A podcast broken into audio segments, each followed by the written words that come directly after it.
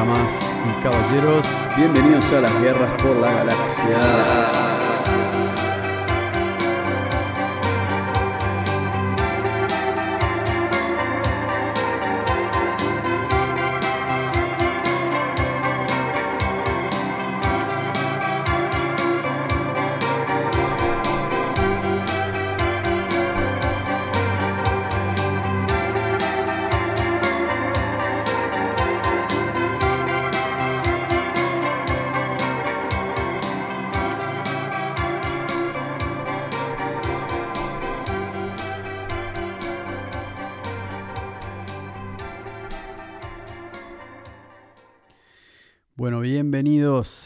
Guerras por la galaxia, como dice la introducción a esta canción, a este nuevo capítulo de las guerras por la galaxia. Bueno, acá en el Expreso Estelar, otra parada en el Expreso Estelar. Así que ahí estamos, semana número 7, venimos de Comando Águila Lunar y ahora estamos acá, en las guerras por la galaxia número 7.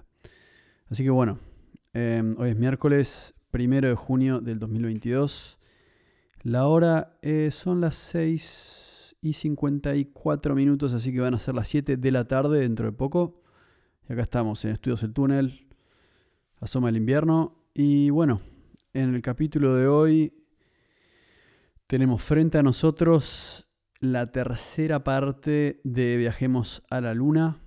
Llegamos al final del viaje por ahora. Em, con respecto a Viajemos a la Luna, Voy a estar mostrando las dos canciones que quedan porque es un EP de seis canciones. Y de paso también vamos a estar hablando de la música. Y mm, también vamos a estar hablando de estas canciones. Pero em, está bueno retornar un poco al tema de la música. Y, y al tema de la música iremos no más. Bueno, primero que todo, Em, agradecerle a todos los oyentes que sintonizan todas las semanas, a todos los que están ahí escuchando, viajando, lo que sea, en sus casas, en el camino, en la ruta, en el laburo. Nada, les mando un saludo enorme desde Estudios El Túnel, acá en Punta del Este, Uruguay. Y bueno, y agradecerles por todo, por toda la buena onda que tiran em, semana a semana. Así que en el capítulo de hoy algo que me, interesa analizar es algo que, que, me quedó un poco en la cabeza hace, hace eh, un par de días ya. Eh, y es una cuestión que, me parece que podemos hablar un poco hoy, porque también se relaciona con, lo que vamos a escuchar, ¿no? Em, como ustedes sabrán a esta altura, el disco que, que estamos escuchando se llama Viajemos a la Luna. Y ya expliqué un poco la historia de cómo, cómo se desarrolló, ¿no? Cómo, cómo fue que, de alguna manera, cuando me fui a vivir a, Australia, em, probablemente a mí me gusta decir que en ese momento acepté o escuché, y esa palabra es muy importante, esa palabra es muy importante, pero escuché el, el llamado de, la música. Que yo creo que todos los músicos tienen ese momento en su vida en el cual escuchan el llamado y después dedican su tiempo a primero a aprender a, hacer música y después a, hacer música. Em, y creo que algo que, que, lo que me gustaría hablar un poco hoy es, de alguna manera, hablar un poco sobre la necesidad que existe en todos los seres humanos de hacer música. No tanto de todos los seres humanos, sino la necesidad que existe en, la especie humana de que la música exista. Y, de esa manera también es como que a veces a mí me gusta analizar también cómo, cómo los animales a veces hacen ruidos o hacen música, ¿no? Em, como los pájaros cantan, por ejemplo. Porque es, un, es, es de una manera yo creo que a través de, los pájaros podemos ver lo más cercano a la música que, que existe sacando al ser humano. Yo veo que, por ejemplo, los perros ladran, los gatos maullan em, y, y hacen ruidos. Y los animales hacen ruidos, pero ¿qué animal podemos decir que realmente haga música? Bueno, los pájaros. Lo más cercano a la música que tenemos en el mundo natural son los pájaros. Y, es muy interesante ver que los pájaros son también los animales que pueden volar, ¿no? Em, y hay una conexión interesante ahí simplemente por el hecho de que me gusta hablar a veces, usar el término música para volar, em, que es algo que robé de su, de su disco Música para volar. Em, a mí ese disco me, encanta y es, algo que es, es un pedazo de música que a mí me gusta usar como inspiración. Porque no solo por el hecho de la música que está dentro de ese disco, pero porque el disco se llama Confort y Música para Volar. Y, el tema del confort, no sé, esa parte, esa parte, no sé si esa, si esa es la parte que más me interesa, pero el tema de música para volar sí me interesa, porque era un disco que me, gusta, me gustó como el disco, me gustó el título del disco, confort, de vuelta, esa palabra no importa, pero confort y música para volar, como fuerte al medio, esto es música para volar. Es, como que música para volar es, es realmente el término correcto, porque hay muchos tipos de música, pero ¿cuántos tipos de música te hacen volar? Y, y es muy loco porque a veces tratamos de explicar con palabras la sensación que nos dan ciertas canciones, pero al final del día y esto, esto nos pasa a los fanáticos de la música, tanto como a los músicos mismos. Nos pasa que cuando vamos a dar recitales en vivo y algo nos, nos hace volar, ¿no? Nos hace volar, no hay otra palabra para describirlo. Sí, te hace saltar por todos lados, te hace... Puedo decir que... Pero la palabra correcta es decir, no, me hizo volar. Me pegué tremendo vuelo, dice la gente, ¿no? Cuando ve algo, cuando escucha algo que entra en ese plano, como que te saca de tu conciencia normal, eso es, eso es el estado de vuelo. Realmente, me hizo volar. Y esa es una cualidad que tienen algunos músicos, que te pueden hacer volar. Yo creo que esa es la cualidad como músico. Y yo creo que el objetivo final de la música, obviamente hay música para todo, ¿no? Hay música para, por ejemplo, hay música para ir al boliche. Hay música para, que bueno, siendo sinceros, o sea, ir al boliche es como medio ir a tomar alcohol, ponerte ahí, eh, es un poco, digamos, por eso, o sea, no escuchás música para volar, no estás volando ahí, ¿no? Estás al contrario, realmente, estás como medio en un estado de, de... Sí, vas a bailar tal vez, esa es la palabra correcta. Em, pero bueno, si es música buena para bailar, a veces mientras bailás volás. Entonces es como que, para mí, el objetivo de la música, la música bien hecha, la música hecha o la, música hecha de una manera trascendental es eso, generar el, vuelo en el individuo. Y puede ser a través de cualquier género. Yo creo que si alguien me dice, este género me hizo volar, entonces eso es válido. O sea, siempre que te haga volar la música, es, ha, cumplido con su objetivo. Te hace volar. Como que hay algo en la música que hay algo en la música que está que está conectado con el tema de volar.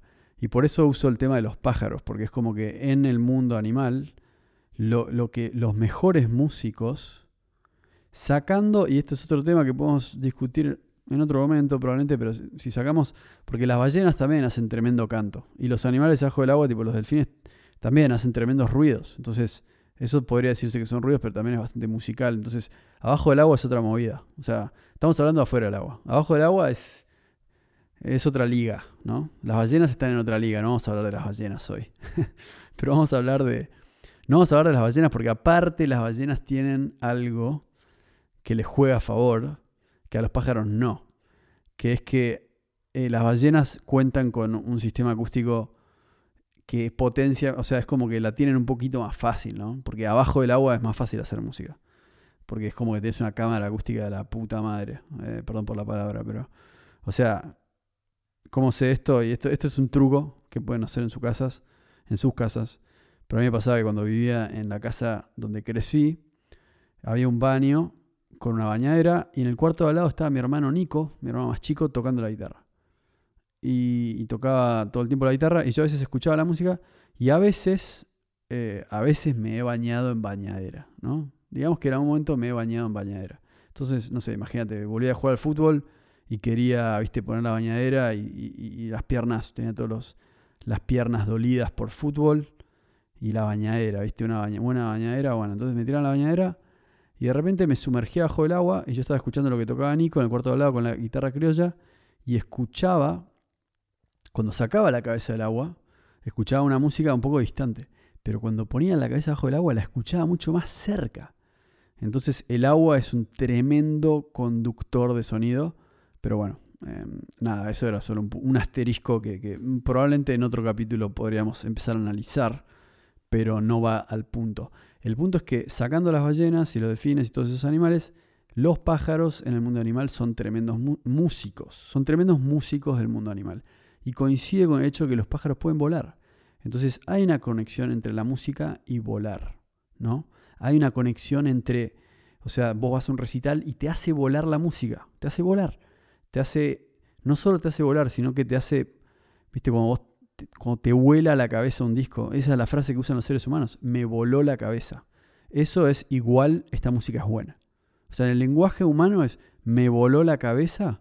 Es, es realmente la manera de decir esta música es buena. Entonces, claramente quiere decir que cumplió su propósito, me hizo volar. Entonces, hay algo de, de volar en todo esto. Entonces, ¿qué tiene que ver con con el tema eh, del que estamos hablando? Bueno, principalmente todo lleva a, por lo menos a mi interpretación, todo lleva al punto de que la música, cuando te permite entrar en ese estado, muchas veces también te conecta con vos mismo y te despierta cosas adentro tuyo. Dentro de esas cosas existe la sensación de que uno puede volar. Y como puede volar uno, cuando a veces uno conecta con la música de esa manera, también yo creo que algo adentro suyo cambia y se convierte en otra persona, por lo menos por ese breve minuto, pero si vos podés volar, si vos podés creer en que, si vos podés volar, por lo menos musicalmente, em, la gran pregunta es, ¿por qué no vas a ser capaz de cumplir todos tus sueños? Y yo creo que mi, mi análisis de todo este tema de la música para volar y demás es que la música para volar y la música hecha para volar y hecha bien, ¿no? E, e, en el sentido de que te va a permitir entrar en ese estado de vuelo, probablemente también te va a dar cierto grado de libertad y te va a dar cierto grado de motivación. Y, no me parece raro que la música, yo me acuerdo de esto sobre todo escuchando, no sé, cuando escuchaba, por ejemplo, cuando era adolescente, y escuchabas música que te... Y esto, y esto es un ejemplo muy idiota, pero es un ejemplo, es un ejemplo. Imaginémonos a alguien haciendo skate y está escuchando una canción que te hace volar, ¿no? Y, cuando escuchas esa canción, sabes que, o sea, si vas a intentar hacer un truco, es como que por ahí estabas medio desmotivado, pero escuchaste esa canción y decís, al carajo, voy a hacer este truco, ¡boom! Y cumplís con ese sueño. Y es como es una boludez, es solo un truco de skate, pero, pero te diste cuenta que podías hacerlo. Otro ejemplo. Vamos al tema del amor, ¿no? por ejemplo, cuando necesitas esa motivación extra para enfrentar un desafío.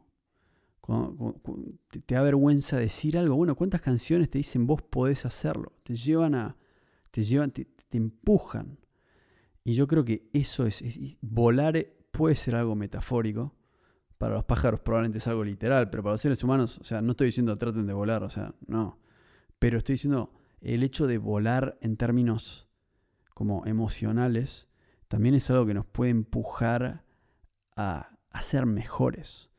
Así que e, eso es un tema que, me parece muy importante hablar de eso y, quería traerlo al, capítulo de hoy. Bueno, entonces, esta canción que voy a presentar es eh, una canción más que está en Viajemos a la Luna, justamente un disco que habla sobre volar, porque no puedes llegar a la Luna si no volás. sobre salir volando por ahí. Em, y, este, y este tema se llama Algún sueño. Entonces habla de, de, bueno, ahora ya van a ver de qué se trata, pero también van a ver que, que, también el estribillo se llama, el estribillo dice, soñar es peligroso. Y yo creo que este tema lo que quiere decir es, todos tenemos algún sueño que queremos cumplir en la vida. Todos, es como que nacemos con un sueño. Es inevitable. Creo que por diseño venimos a este mundo con un sueño. Es como algo normal que todos compartimos. Pero quedarse soñando y nada más es peligroso. Entonces, hay que, hay que, tenemos que encontrar qué es lo que nos da esa motivación para ir y cumplir nuestros sueños más profundos. Así que ahí va, esta canción se llama Algún sueño.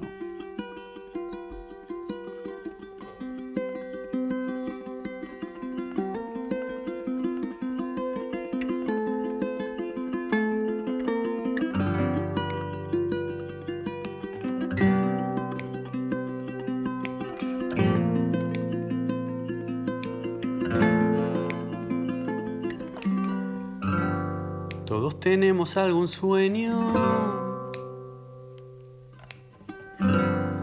amarrado alguna cuerda. Voy a pinchar esa piñata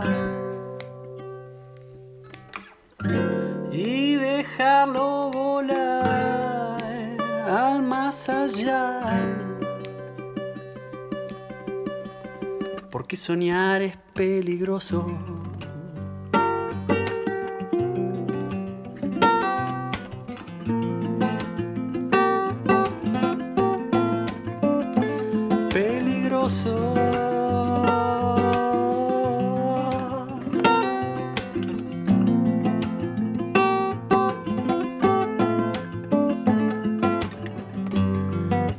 Tenemos un deseo encerrado en una cueva. Voy a romper esas paredes. Lo que será es lo que sea. Porque soñar es peligroso.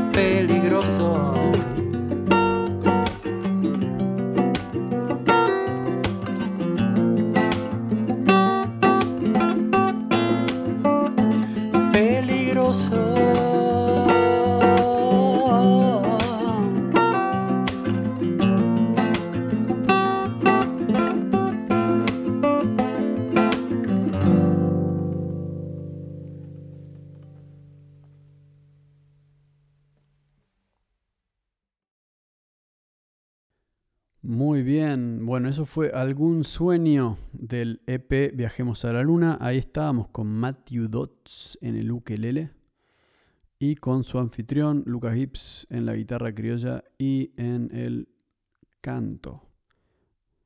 Y ahí estábamos en Estudios del Parral, cantándole a los micrófonos Neumann, o no me acuerdo si eran Neumann, pero eran unos micrófonos de alta gama. Y la verdad que escuchás eso y te das cuenta, wow, esos micrófonos captan todo, hasta los chillidos de la guitarra cuando trasteas, también captan todo, así que claramente hay que estar afilado cuando uno va al estudio. Eso es algo que siempre hay que tener en cuenta. Pero bueno, ahí estábamos con algún sueño. Y, bueno, me gustó, me gustó meter justo ahí esa canción, porque esa canción realmente habla de eso, ¿no? Como, como yo creo que todos tenemos un sueño, es, de vuelta, eso es natural. Y me parece que la canción grafica bastante bien eso, como en el sentido de que yo creo que todo el tema con Viajemos a la Luna empieza siendo como...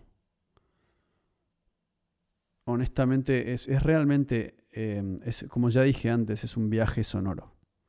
Y, y a veces está bueno, a mí, a mí siempre me gustó la idea de hacer un disco conceptual. Me parece que todos los discos son conceptuales pero algunos eh, lo logran mejor que otros. Y, por ejemplo, hay discos que siempre me volaron la cabeza en ese sentido. Todos los discos de Iron Maiden son conceptuales, siempre eso me, pareció que, son muy buenos haciendo eso. Son como conceptuales a pesar de no ser explícitamente conceptuales. Pink Floyd ha hecho discos conceptuales em, mucho más explícitamente, como Dark Side of the Moon em, o Wish You Were Here. Todos tienen un concepto y ese concepto muchas veces se grafica a través de la tapa. Y ustedes no vieron la tapa, así que eh, la, van a ver dentro de poco, eso seguro. Pero la cuestión es que eh, hay un concepto acá, ¿no? Y el concepto de viajar a la luna, yo creo que es mucho más sutil de lo que uno, lo, que venimos hablando.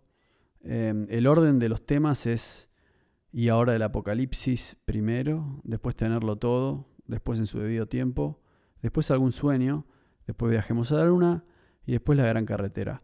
Yo no los mostré en, de esa forma, eh, pero bueno, igual les digo el orden para que, para que lo entiendan. Y si yo tuviese que contar la historia, eh, a mí me gusta que, el primer tema se llama Y ahora el apocalipsis y es un tema bastante, es un tema instrumental, pero de alguna manera yo creo que eso refleja que, el disco empieza eh, en un caos, ¿no? Porque el apocalipsis es como un caos.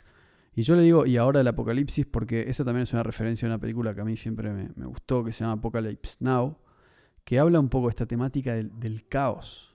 Como que. Es como que el caos es lo que a nosotros nos, nos da movimiento.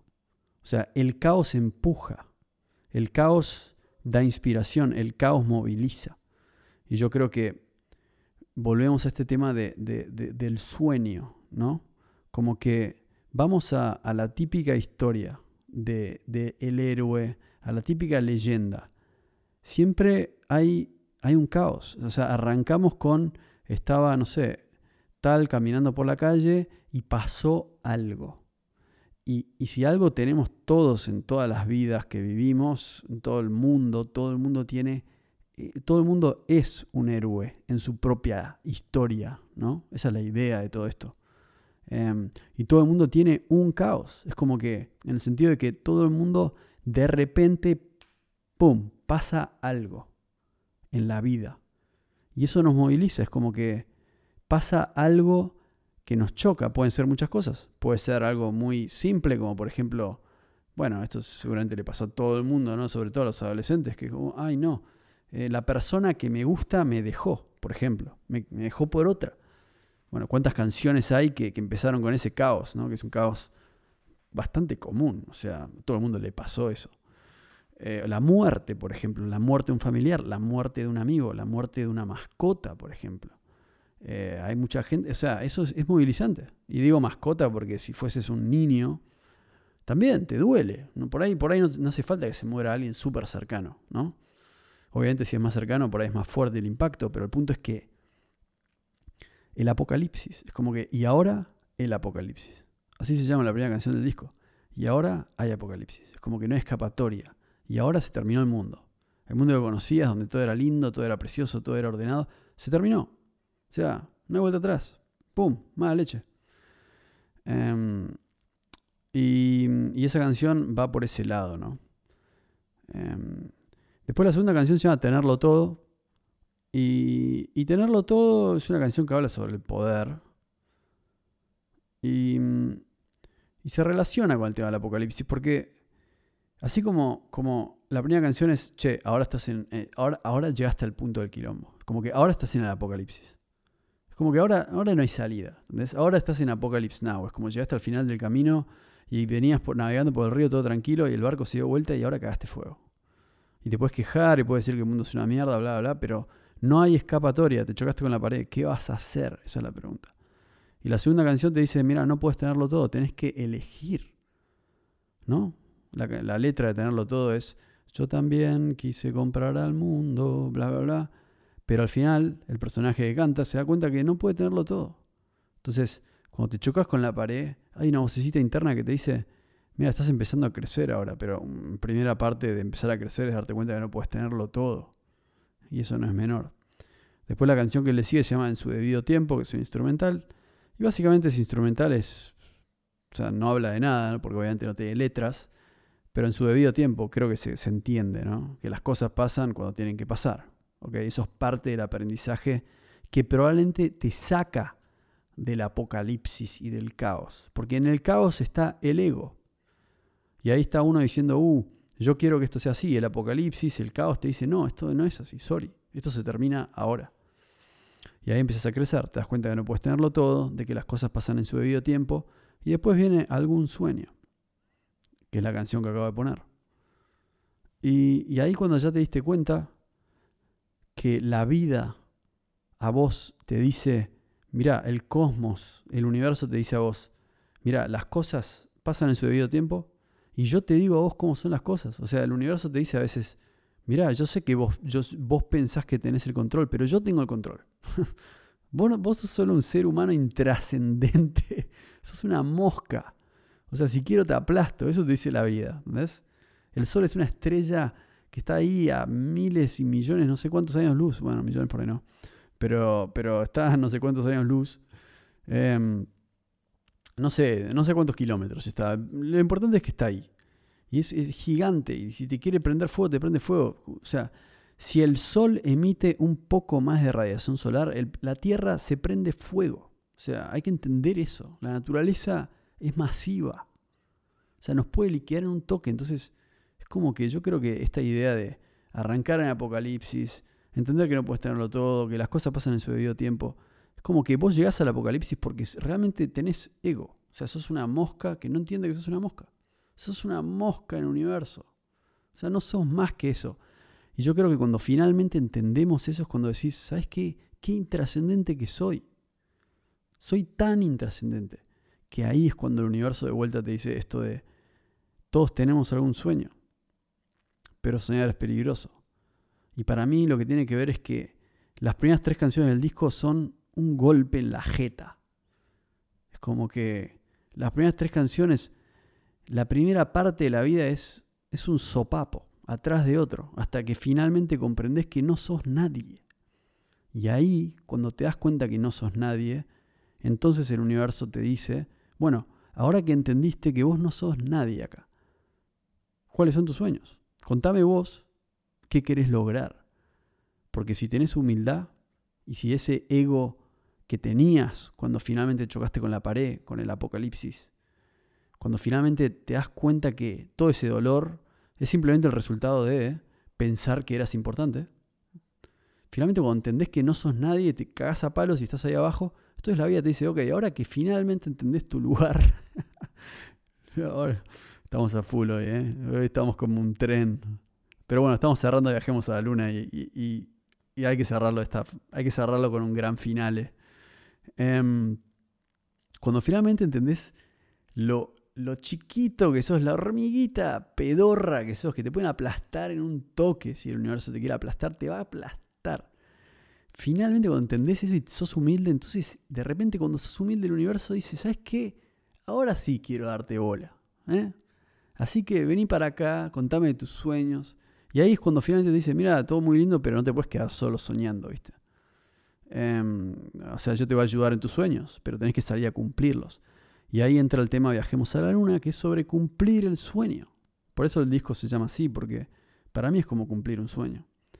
Y, y bueno, entonces es como que te tenés que hacer chiquito para, y esto bastante, voy a decir, para ser grande, como si yo fuese grande, ¿no? Pero no soy grande. El punto es que para mí hacer Viajemos a la Luna es haber hecho algo que para mí es grande. ¿No? Mismo, estar hablando en un podcast y que una persona me escuche ya es ser grande para mí. Es, es, haber trascendido, es haber hecho algo bien. Y para lograr eso, tuve que estar como cualquier persona que alguna vez logró algo en el apocalipsis. En el primer tema de este disco. Ahí estaba. Y ahora, boom, el apocalipsis. Y ahí empezás a crecer. Entonces fíjate que ese es el camino. Es como que no vamos haciendo chicos. No vamos haciendo nada, aire. Y finalmente, cuando ya sos la nada misma, es como que finalmente puedes hacer algo realmente. Solo puedes hacer algo si sos, si estás dispuesto a no ser nadie. Esa es mi filosofía. Y esa es la filosofía que está en Viajemos a la Luna. Así que Ahora vamos a entrar en el último tema del disco que se llama La Gran Carretera. Y La Gran Carretera es la evolución de una canción que yo había grabado hace años que está en Spotify que se llama Highway 101. Pero estábamos en el estudio y nos quedaba un poco de tiempo. Y había que cerrar con algo, había que, no sé, había un poco de tiempo extra y, dijimos, ¿qué, ¿qué, hacemos? Tenemos media hora. ¿Vamos a tomar un té o algo o, hacemos un tema más? Y dijimos, ¿sabes qué? Vamos a hacer un tema más. Y, y empecé a tocar este tema, Highway 101, pero después se desvirtuó y terminó siendo cualquier cosa. Cualquier cosa en el sentido que no, no terminó siendo Highway 101, pero es la canción que cierra el disco. Y se llama La Gran Carretera. Y, también está conectado ¿no? a, la canción que se llama Highway 101. Es como que Highway 101 está ahí en Spotify, la pueden escuchar. Pero es una canción que, que para mí es, es como la semilla de esta canción que se llama La Gran Carretera. Y, y de alguna manera Highway 101 la escribí, me acuerdo, en un momento en el cual había fallecido la madre de un amigo y me dio esta sensación, como que, no sé, estaba tocando la guitarra y de repente sentí que, que esta persona, esta madre de un amigo mío, que también había fallecido mi amigo, entonces es como que hace muchos años falleció un amigo y varios años después falleció la madre. Entonces acá es como que, esta, y justo creo que estábamos por ir al entierro de esta persona. Y, y era como la sensación de que estaban finalmente juntos ellos en el cielo, donde sea, y esta idea de Highway 101, ¿no? Como que la carretera de las almas. Y este tema se llama La Gran Carretera, que también podría ser una especie de Highway 101, pero el punto es que es la carretera. Y, y para cerrar el disco, el punto es que, que, y esto es un tema que voy a desarrollar en la civilización desconocida y en la era de Acuario, em, que es el tema de, y todo vuelve al mismo tema, lo lamento, pero el tema de los egipcios. Eh, pero el tema de los egipcios es que, para resumirlo, lo que voy a decir es que se descubrió que en las pirámides tienen tremenda acústica, ¿no? Como muy buena acústica. Y que todo vibra ahí adentro. Entonces es como que, no sé, algunos científicos y arqueólogos tienen la teoría de que al final del día las pirámides, porque siempre fue la pregunta, ¿no? ¿Para qué eran las pirámides? Porque todo el mundo piensa que eran tumbas, pero en realidad es como que no se han descubierto muchos eh, no, eran, o sea, no, se puede comprobar que eran tumbas realmente, porque no se descubrieron tantas momias en las pirámides. Por lo que yo entiendo, no sé si pocas o casi ninguna, eh, muy pocas. Entonces, el punto es que siempre hubo una pregunta, ¿para qué sirven estas cosas? Y la respuesta que dio un, arqueólogo, un historiador, un científico, un, egiptólogo, es que para él son como cámaras de, donde se hacía algún tipo de ceremonia de iniciación o lo que sea,